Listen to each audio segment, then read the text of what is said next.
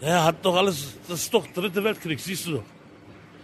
Das ist doch so. Mittwochnachmittag an einer Tankstelle in Berlin. Das ist ein wirtschaftliches Krieg jetzt. Und wir leiden darunter. Der Reiche wird noch reicher. Ja. Der Preis für den Liter Diesel ist gerade so hoch wie noch nie. Guckt euch mal das an. Das 2,31, bitteschön. Und tanken Sie voll, oder? Ach, wieder nicht. Ich kann nur mit 400 Euro tanken, mehr nicht. Früher habe ich für 100 Euro voll getankt. Der Krieg in der Ukraine, den Wladimir Putin begonnen hat. Die harten Wirtschaftssanktionen, mit denen der Westen darauf reagiert. Die große Nervosität an den Rohstoffmärkten. All das hat Folgen. Und die machen sich jetzt auch beim Tanken bemerkbar. Wenn wir hier in Deutschland tanken und heizen, dann profitiert häufig Russland davon. Denn nach wie vor fließen Gas und Öl von dort nach Europa. Wir sind von Russland abhängig. Ich wollte wissen, warum wir dem nicht einfach ein Ende setzen. Less dependency on Russian gas and other fossil fuel sources also means less money for the Kremlin's war chest. This is also a truth. So fasst es Ursula von der Leyen zusammen, die EU-Kommissionschefin und frühere deutsche Verteidigungsministerin. Willkommen zu Stimmenfang, dem Politik-Podcast vom Spiegel. Ich bin Marius Mestermann und ich habe zwar kein Auto, aber zu Hause eine Gastherme. Meine Heizkosten sind seit dem letzten Herbst schon kräftig gestiegen und wenn ich ans Klima denke, fühlt sich so eine Gasheizung auch nicht besonders fortschrittlich an. Jetzt kommt noch dazu, dass dieses Gas womöglich direkt aus Russland kommt und ein Teil meines Geldes dorthin zurückfließt. Denn bei den Sanktionen gegen Russland sind Energielieferungen bislang weitgehend außen vor. Russland hat allein mit seinen Gasexporten im letzten Jahr über 60 Milliarden Dollar verdient. Und der Kreml braucht das natürlich im Moment einmal für seine Kriegskasse und andererseits aber auch, ähm, um die Oligarchen bei Laune zu halten, also alle Mächtigen im Land, die mir irgendwie bei dem Krieg auch den Rücken stärken müssen. Das ist mein Kollege Stefan Schulz. Er ist Redakteur im Wirtschaftsressort des Spiegel und schreibt gerade einen Text nach dem anderen zur Energiepolitik. Wenn ich jetzt meine Heizung von vier auf drei runterdrehe, schade ich dann damit Wladimir Putin? ja, wenn wir das alle täten, dann könnten wir tatsächlich eine ganze Menge Gas ähm, sparen. Also es gibt so eine Faustregel, ähm, das hat die EEA, die Internationale Energieagentur, neulich ausgerechnet. Die Rechnung geht so. Wenn alle in der Europäischen Union ihr Thermostat um ein Grad runterdrehen, könnten wir den Gasverbrauch um 10 Milliarden Kubikmeter pro Jahr senken. Russland hat vergangenes Jahr 14 mal so viel Gas nach Europa exportiert. Das wäre also kein gigantischer Effekt, aber schon ein spürbarer. Berechnet wurde diese Einsparungsmöglichkeit auf einer durchschnittlichen Temperatur von 22 Grad in beheizten Räumen in Europa. Und bei 21 Grad müssten wir jetzt auch nicht gleich frieren. Das heißt, das wäre schon zu verschmerzen. Da können im Übrigen alle Bürgerinnen und Bürger einen Beitrag leisten im Moment. Wenn man Putin ein bisschen schaden will, dann spart man Energie. Und dann schlussendlich gibt es einen Punkt, den möchte ich ähm, unbedingt auch nennen, nämlich die Tatsache, dass wir alle dazu beitragen können, unabhängiger zu werden von russischem Gas, überhaupt von den fossilen Brennstoffen, indem wir Energie sparen. Jeder und jeder an seinem Platz kann dieses tun. Energiesparen ist ja keine schlechte Idee. Aber ich finde es schon komisch, wenn der Wirtschaftsminister und die EU-Kommissionschefin jetzt die Bevölkerung zum Verzicht aufrufen, nachdem die Abhängigkeit von Russland jahrelang von der Politik gepflegt wurde. Allerdings auch nicht immer mit ehrlichen Worten, muss man sagen. Der frühere Außenminister Heiko Maas sagte 2018 mal, Deutschland sei gar nicht abhängig von Russland, schon gar nicht in Energiefragen. Das war damals schon allen klar, dass das so nicht ist, nur war damals natürlich noch ein anderes Paradigma. Ähm, und zwar haben da wirklich alle geglaubt, dass Russland, ähm, also dass wir sozusagen nie in diese Situation kämen. Da war immer eher so bei der SPD vor allem die Prämisse, ähm, dass eben durch Handel auch der Frieden erhalten wird und dass wir eben dadurch, dass wir den Russen ihr Gas abkaufen, dazu beitragen, dass die sich friedlich verhalten. Und das hat ja auch über Jahrzehnte ähm, so funktioniert. Also selbst im Kalten Krieg hat Russland ja weiter Gas geliefert nach Europa und seine Verträge erfüllt. Mehr als die Hälfte des Erdgases, das in Deutschland verbraucht wird, kommt aus Russland vorigen Bundesregierungen sind ja mehrere gewesen, haben da einfach immer komplett auf Putins Gas gesetzt, weil das unterm Strich immer ein Tick günstiger war und niemand äh, sich vorstellen konnte, dass er das jemals äh, so stark als Druckmittel einsetzt, wie er es momentan tut.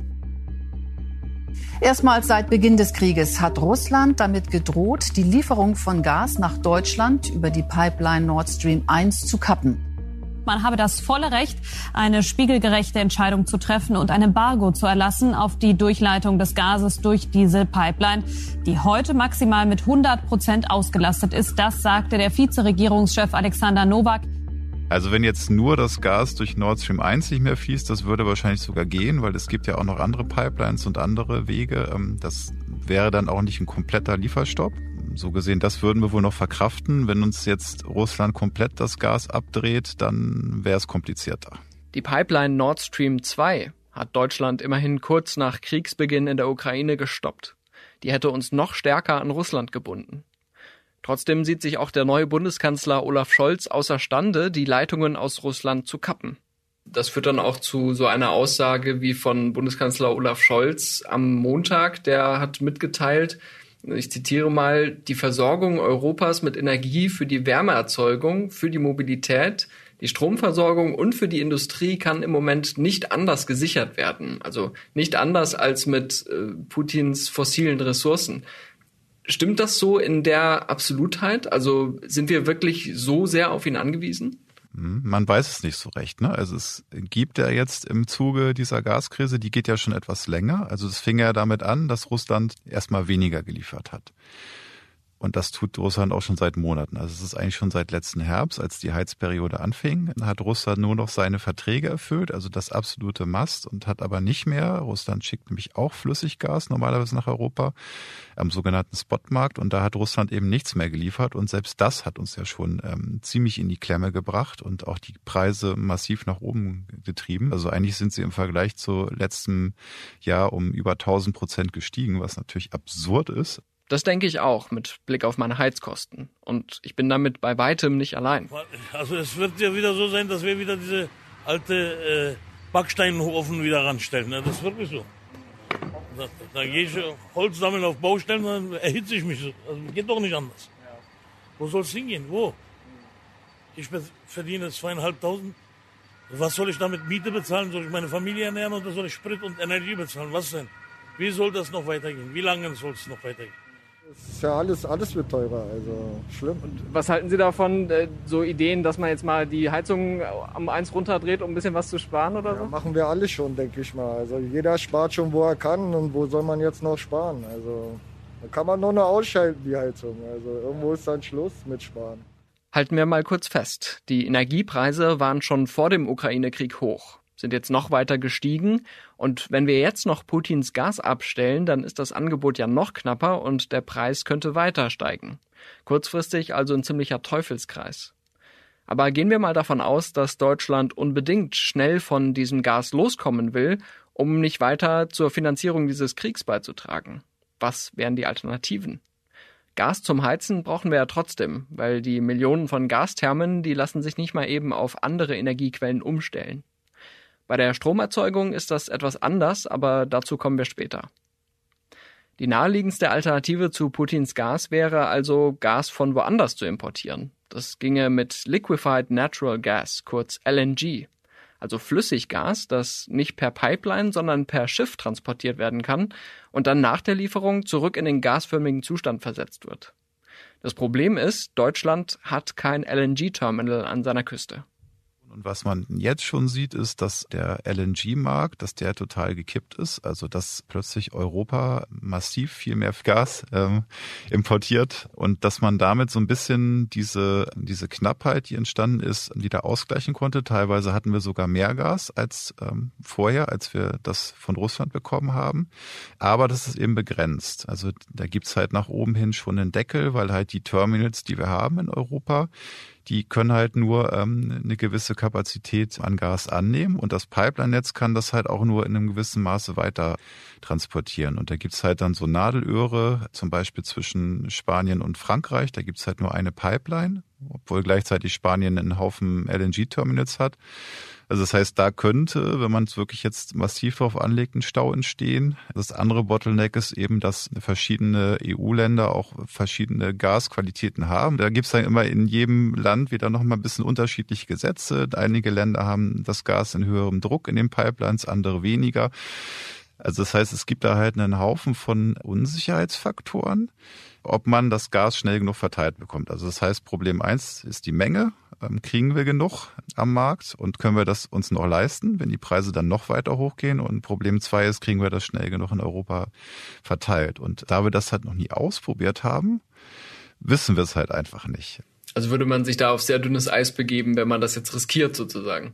Genau, und also es gibt halt Leute, die sagen, das würde schon irgendwie gehen. Und Japan hat es damals ja auch geschafft, seine Energieversorgung über Nacht umzustellen, als Fukushima in die Luft geflogen ist und alle Atomkraftwerke abgeschaltet wurden. Nur so ganz kann man es eben auch nicht vergleichen, weil A war es von den Mengen her dann doch noch ein bisschen weniger, was die ausgleichen müssten. Und B waren die halt vorbereitet, weil die auch einen Haufen LNG-Terminals schon hatten wo sie dann eben den Atomstrom durch Gasstrom ersetzen konnten. Wenn ich rausgucke, es ist schöner blauer Himmel, die Temperaturen steigen. Ich muss jetzt in den nächsten Wochen und Monaten gar nicht mehr so viel heizen. Also das Problem löst sich ja fast schon von alleine, aber wofür ist dieses Gas denn noch wichtig? Genau, das Problem löst sich momentan von alleine, das stimmt. Aber wenn wir jetzt sagen, Putin, wir wollen dein Gas nicht mehr und dann in sechs Monaten bei ihm ankommen und sagen, wir wollen dein Gas jetzt doch wieder, dann wird er ja sicherlich nicht sagen, ja, okay, dann liefere ich jetzt wieder. Das heißt, man kann das jetzt natürlich nicht so, nicht so kurzfristig sehen. Ein Hauptteil des Gases wird tatsächlich zum Heizen gebraucht, sowohl in privaten Wohnungen als auch in öffentlichen Gebäuden. Da haben wir seit jeher das Problem, dass wir eben über den Sommer die Speicher wieder auffüllen müssen, damit wir im Winter genug haben, weil sozusagen das solche Mengen sind, dass wir das selbst über die Pipelines und Terminals, die wir haben, nicht ähm, gestemmt kriegen. Das heißt, da braucht man eh zusätzlich die Speicher. Und die sind jetzt halt ziemlich stark leer. Also der letzte Stand ähm, in Deutschland waren jetzt 27 Prozent und wir haben halt ein, ein wirklich sehr großes Gasspeichernetzwerk in Deutschland. Das heißt, da müssen wir halt kräftig auffüllen. Und das ist meines Erachtens ist das auch einer der Hauptgründe, warum eben Habeck jetzt sagt, er will das Embargo nicht. Wir können nur Maßnahmen beschließen und ich kann die nur verantworten, von denen ich weiß, dass wir sie auch durchhalten und dass sie nicht zu schweren wirtschaftlichen Schäden in Deutschland führen. Und das ist, wäre der Fall, wenn wir jetzt Öl, Kohle und Gas sofort nicht mehr in dieses Land lassen würden. Wenn jetzt das Embargo käme, dann würden die Gaspreise steigen und dann müssten wir ähm, die Speicher wahrscheinlich zum drei, vier, fünffachen Preis ähm, auffüllen, den wir jetzt schon ohnehin haben.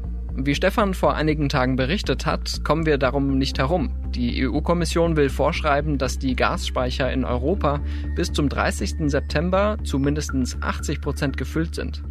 Die Bundesregierung hat auch schon ein Gesetz vorgelegt, das in dieselbe Richtung geht. Also ich könnte noch einen zweiten Punkt, du hast ja gefragt, wofür braucht man noch Gas? Man braucht es halt ähm, dann noch in der Industrie, da tatsächlich einerseits zum Kühlen und zum Erhitzen von Dingen, aber andererseits auch als Grundstoff. Ähm, und das wäre dann tatsächlich ein Problem, also sehr viel in der chemischen Industrie. Und wenn die das Gas nicht mehr hätten, dann könnten die tatsächlich ihre Produkte nicht mehr ähm, fertigen. Und dann, das sind ja oft Vorprodukte, die dann wiederum in andere Vorprodukte einfließen, die dann irgendwann zu Endprodukten werden. Und das heißt, du hättest da so einen ganzen Rattenschwanz an Problemen in der Lieferkette. Können wir es uns also gar nicht leisten, die Gasleitungen aus Russland zu kappen? Das kommt auf die Perspektive an.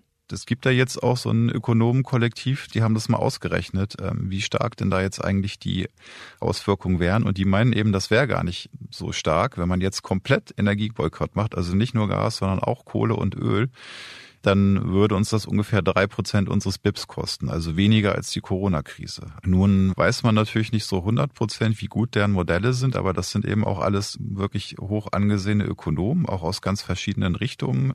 Teilweise sitzen die im Sachverständigenrat für Umweltfragen, der halt unmittelbar die Regierung auch in Klimafragen berät und so weiter.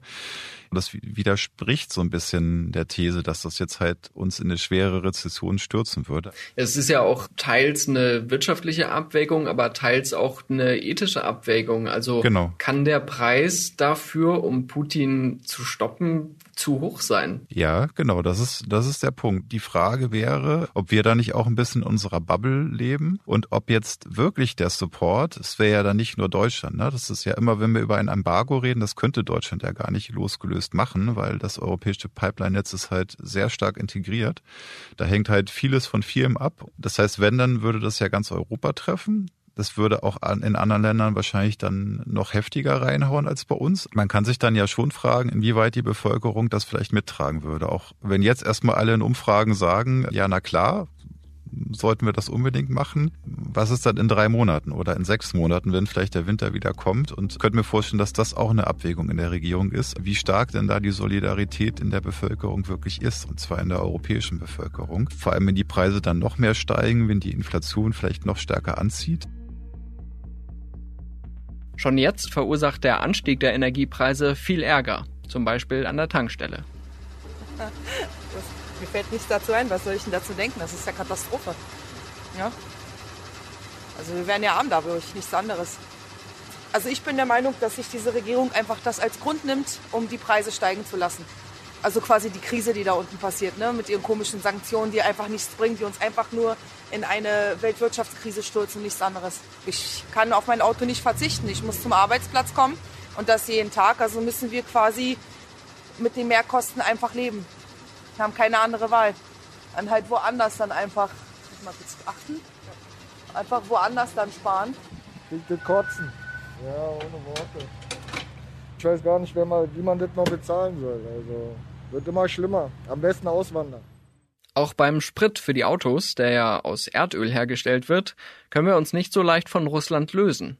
Ein Drittel des in Deutschland verbrauchten Öls liefert Putins Regime gibt auch dieses Sprichwort, das Gas ist für Russlands Macht da und das äh, Öl für Russlands Finanzkasse, was halt so ein bisschen so stimmt, weil beim Öl ist eben die Abhängigkeit weniger groß. Zwar ist es halt so, dass wir zum Beispiel in Deutschland ungefähr 35 Prozent unseres Öls aus Russland ähm, importieren, also das Rohöl und die Ölprodukte, dass aber der Weltmarkt einfach viel, viel größer ist und viel, viel integrierter. Also das heißt, dass es eben nicht so, dass es größtenteils über Pipelines läuft, die irgendwie eine begrenzte Menge immer nur transportieren können. Und wenn die die Pipeline abdrehen, dann ist sozusagen diese Menge schlagartig weg, sondern das läuft ja über Tanker. Und die können halt jederzeit auch ihre Richtung ändern. Und Russland produziert zwar ungefähr ein Zehntel der Weltölproduktion, also 10 Millionen Barrel pro Tag. Die Nachfrage sind ungefähr 100 Millionen Barrel. Aber davon exportiert Russland eben ja nur einen Teil. Einen Teil verbrauchen sie auch im eigenen Land. Und ähm, von dem Teil, den sie exportieren, kommt wiederum nur ein noch kleinerer Teil nach Europa. Und das, das sind halt, man sagt so irgendwas zwischen vier und fünf Millionen Barrel pro Tag. Also das heißt, maximal fünf Prozent der, ähm, der globalen Ölproduktion beziehen wir in Europa, wohlgemerkt, aus Russland. In Deutschland ist es dann natürlich noch viel weniger. Das heißt, ja, das ginge. Da könnte man tatsächlich einfach sagen, wir boykottieren das. Und warum macht man es nicht? Mein Eindruck ist, von allem, was ich halt so mitkriege, auch aus den Hintergründen jetzt in Ministerien, dass eben die Befürchtung ist, dass natürlich dann das Gas wieder eine Rolle spielt, dass dann eben nicht Russland nur sagt, ja, okay, dann verkaufe ich mein Öl woanders hin, sondern dass sie dann eben nicht nur mit dem Gas, ähm, Gasstopp drohen, sondern den dann vielleicht auch durchziehen. Das heißt, wir haben uns von Russland erpressbar gemacht. Aus Sorge vor dem nächsten Winter kaufen gerade auch noch besonders viele Leute neues Heizöl, was die Ölpreise nochmal zusätzlich auf die Spitze treibt. Erstmal ist es so, dass der Weltölmarkt eh schon seit einer großen Zeit eher knapp ist, weil jetzt nach Corona eben überall die industrielle Fertigung auf der ganzen Welt wieder angesprungen ist. Das heißt, dadurch steigt dann der Bedarf an Öl. Auch durch Transport natürlich. Ne? Also wenn dann wieder mehr LKWs fahren, wird auch wieder mehr Diesel. Also es gibt da halt sehr viele Stellschrauben, wo dann einfach wieder mehr Öl nachgefragt wird. Und die OPEC, also das sozusagen das Kartell der wichtigsten Förderländer der Welt, ähm, hat halt nicht die Fördermengen ausgeweitet. Und dann kam eben noch der Ukraine-Krieg obendrauf. Die USA haben diese Woche einen Importstopp für russisches Öl verhängt. Allerdings fällt ihnen das auch deutlich leichter, weil sie selbst Erdöl exportieren und sich da auch selbst versorgen können. Obwohl jetzt erst ein Land auf der Welt überhaupt ein Embargo verhängt hat, kaufen schon ganz viele Unternehmen auf der ganzen Welt kein russisches Öl mehr. Die nehmen noch alles das ab, was sie irgendwie sich schon vertraglich ähm, gesichert haben, aber mehr dann auch nicht. Einfach weil sie halt ja befürchten müssten, dass vielleicht doch noch ein Embargo kommt und dass dann die Tanker, die zu ihnen unterwegs sind, plötzlich im Hafen nicht mehr gelöscht werden dürfen. Und das verstärkt natürlich diese Knappheit.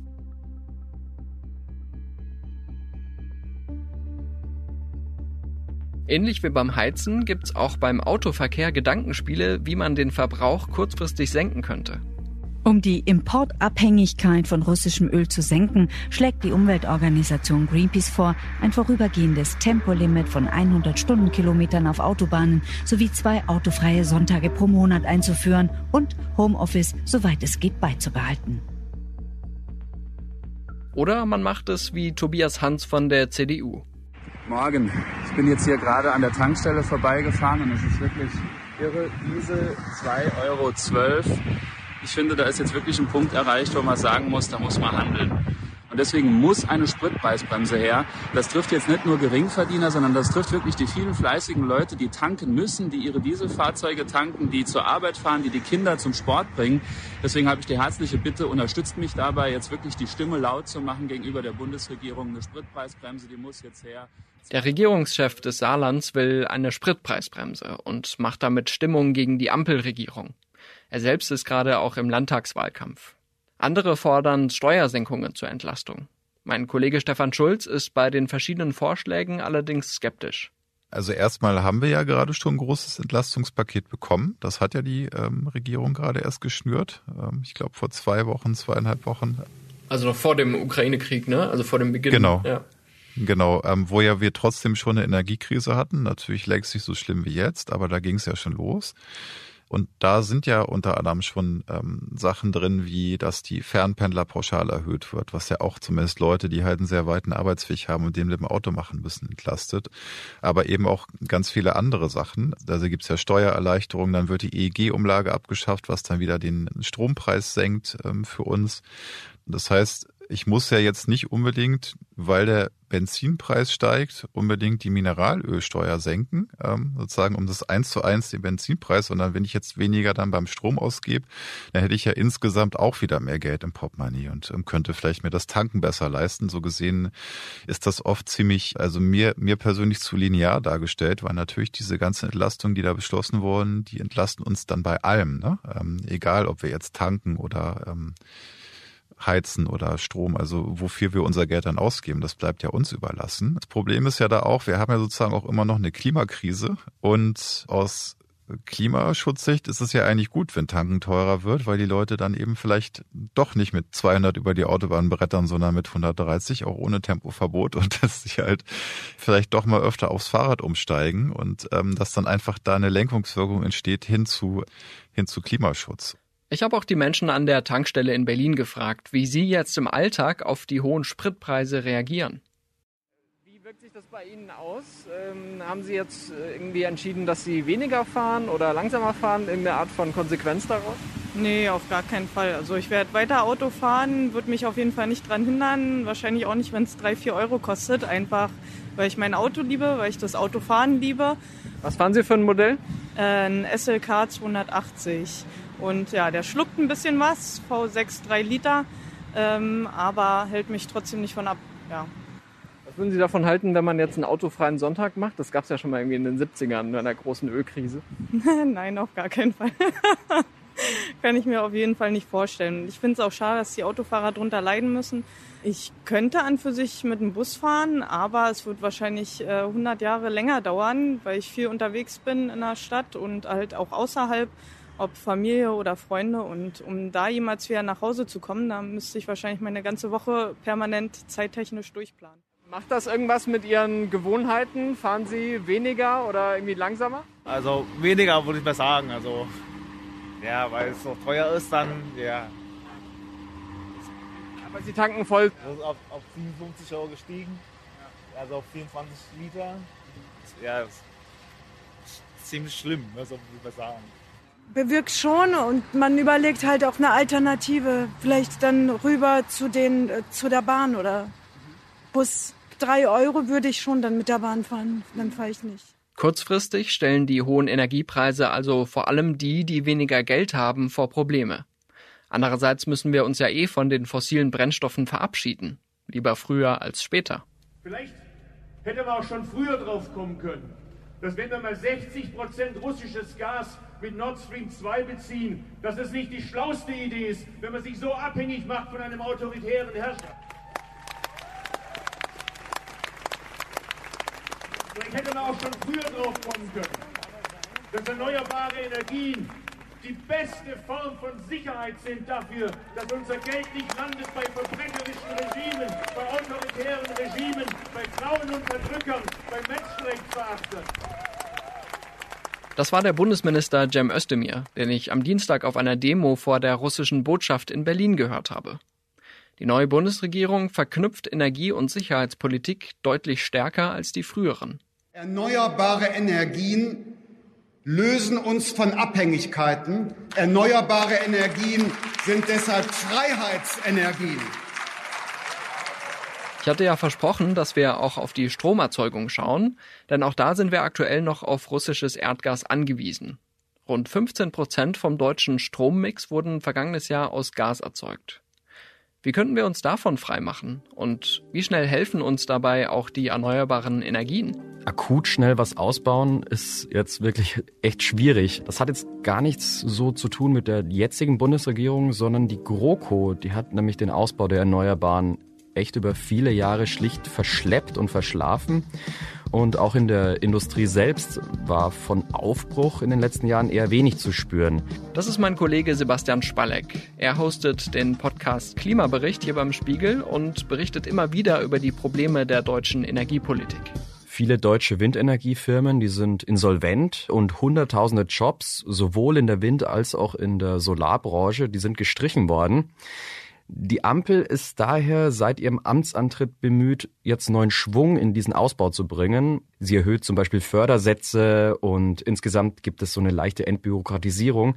Aber es wird jetzt trotzdem noch dauern, bis diese zerstörten Strukturen jetzt neu entstehen und auf vollen Touren laufen können. Und das Wirtschaftsministerium, das geht zum Beispiel davon aus, dass der Ausbau erst im Jahr 2028 dann mit voller Kraft läuft. Ganz schön lang hin noch, ne? Ja, das dauert echt ein bisschen, weil es gibt da noch so einige Probleme. Also beispielsweise mit den Standorten für Windparks. Dieses Problem kennen wir ja. Da will man sich nicht darauf einigen. Oder dass auch der größte Teil der Technik für Solaranlagen zum Beispiel aus China kommt. Zwar ließen sich diese Produktionsstätten auch in Europa errichten, aber auch das dauert wieder. Also kurzum, schnell geht's nicht, aber immerhin, da wir beim Ausbau jetzt eh schon so viel Zeit verloren haben, finde ich schon gut, dass jetzt mal mehr Tempo gemacht wird. Okay, also die erneuerbaren Energien sind jetzt noch keine kurzfristige Hilfe in dieser Energiekrise. Aber es gibt ja zum Beispiel Forderungen aus der Union, jetzt einfach diese drei noch laufenden Atomkraftwerke in Deutschland weiter zu betreiben. Ginge das denn wirklich so einfach? Also, dass Deutschland in allerletzter Minute aus dem Atomausstieg aussteigen könnte und sei es auch nur für ein paar Jahre, also dieses Szenario, das hat die Betreiber auf alle Fälle ziemlich kalt erwischt. Da war keiner wirklich drauf vorbereitet. Es sind aktuell in Deutschland noch drei Meiler in Betrieb und die sollen eigentlich bis zum Jahresende abgeschaltet werden. Und will man diese Meiler jetzt doch weiter betreiben, wäre das ziemlich kompliziert. Das hat Wolfgang Renneberg kürzlich im Spiegel erklärt. Der hat früher die Atomaufsicht im Umweltministerium geleitet. Und der sagt, also man müsste zum Beispiel neuen Brennstoff bestellen, weil die Bestände bald aufgebraucht sind. Und das geht auch nicht von heute auf morgen so einfach, dass man das so bestellen kann. Zumal es auch wenige Firmen gibt, die das Brennmaterial herstellen. Außerdem bräuchte man natürlich auch Personal, um die Kernkraftwerke zu betreiben. Und die Beschäftigten haben sich eben darauf eingestellt, zum Jahresende die Stellen zu wechseln oder in den Vorruhestand zu gehen. Also da war ja wirklich keiner darauf vorbereitet. Und dazu kommt noch die Sicherheit. Also um die Kraftwerke weiter zu betreiben, bräuchte es umfangreiche Sicherheitschecks. Und die würden viel Zeit und viel Geld kosten, sagt Wolfgang Renneberg. Und dann gibt's noch ein Problem. Also die Gaskraftwerke, über die es ja auch bei dir in der Folge jetzt ging, ähm, die sollen in den nächsten Jahren ja als so eine Art Brückentechnologie dienen, um die Erneuerbaren zu ergänzen und auch mal so Schwankungen ausgleichen. Kernkraftwerke wären dafür aber denkbar ungeeignet, weil man die nicht so schnell hoch und wieder runterfahren kann. Die sind auf so eine Dauerleistung ausgelegt. Also was ich mir eher vorstellen könnte, ist, dass man Atomstrom aus dem Ausland zukauft, wenn das Gas nicht reicht. Okay, also die Atomkraft ist jetzt nicht wirklich das Go-to-Mittel äh, gegen diese Energiekrise. Aber eine größere Rolle für die Versorgungssicherheit könnte jetzt ausgerechnet die Kohle spielen, aus der Deutschland ja unbedingt aussteigen will. Wie lässt sich das denn mit unseren Klimazielen vereinbaren? Das ist natürlich sehr bitter, gerade beim Klimaschutz. Also Kohle zählt zu den dreckigsten fossilen Energieträgern und für einen Grünen wie Robert Habeck, das muss für ihn ziemlich schmerzhaft gewesen sein, sowas jetzt wieder in Erwägung ziehen zu müssen. Stand jetzt ist es so, knapp 28 Prozent des hierzulande erzeugten Stroms kamen 2021 aus Kohlemeilern. Also ziemlich viel immer noch. Und ein Teil der zu verfeuernden Kohle muss importiert werden, die Hälfte davon auch aus Russland. Das ließe sich aber eigentlich einfach ersetzen, weil der Weltmarkt für Kohle ist etwa eine Milliarde Tonnen groß, also da gibt's genug. Jetzt hat der Energiekonzern Vattenfall angesichts des Krieges bereits angekündigt, die Vorbereitungen für den Rückbau des Kohlemeilers Moorburg fürs Erste zu stoppen und aus dem Wirtschaftsministerium heißt es, dass eine Reihe von Kohlekraftwerken auch über 2030 hinaus stehen bleiben sollten. Sie sollen dann aber nicht laufen, sondern so eine Art stille Reserve bilden. Allerdings ist noch nicht klar, ob und in welchem Umfang wirklich Kohlekraftwerke gebraucht werden. Das hängt jetzt letztlich auch davon ab, wie der Ukraine-Krieg verläuft und ob wir im Ernstfall von woanders wo vielleicht doch noch genügend Gas zusammenbekommen. Ja, das werden wir in den nächsten Wochen und Monaten sicherlich beobachten. Vielen Dank schon mal für deine Einschätzung, Sebastian. Gerne, danke. Und die geballte Klimakompetenz mit Sebastian und mit dem Kollegen Kurt Stukenberg, die gibt's im Podcast Klimabericht. Der erscheint jeden Dienstag und den Link gibt's natürlich in der Beschreibung. Das war Stimmenfang, der Politik-Podcast vom Spiegel. Wenn Sie Feedback zur Sendung haben, schicken Sie uns eine Sprachnachricht per WhatsApp. Die Nummer lautet plus 49 40380 80400. Oder schicken Sie eine Mail an stimmenfang.spiegel.de. Die Kontaktdaten finden Sie auch nochmal in den Show Notes. Mein Name ist Marius Mestermann und ich bedanke mich für die Unterstützung bei Ole Reismann, Olaf Häuser und Luca Ziemek. Unsere Stimmenfangmusik kommt von Davide Russo.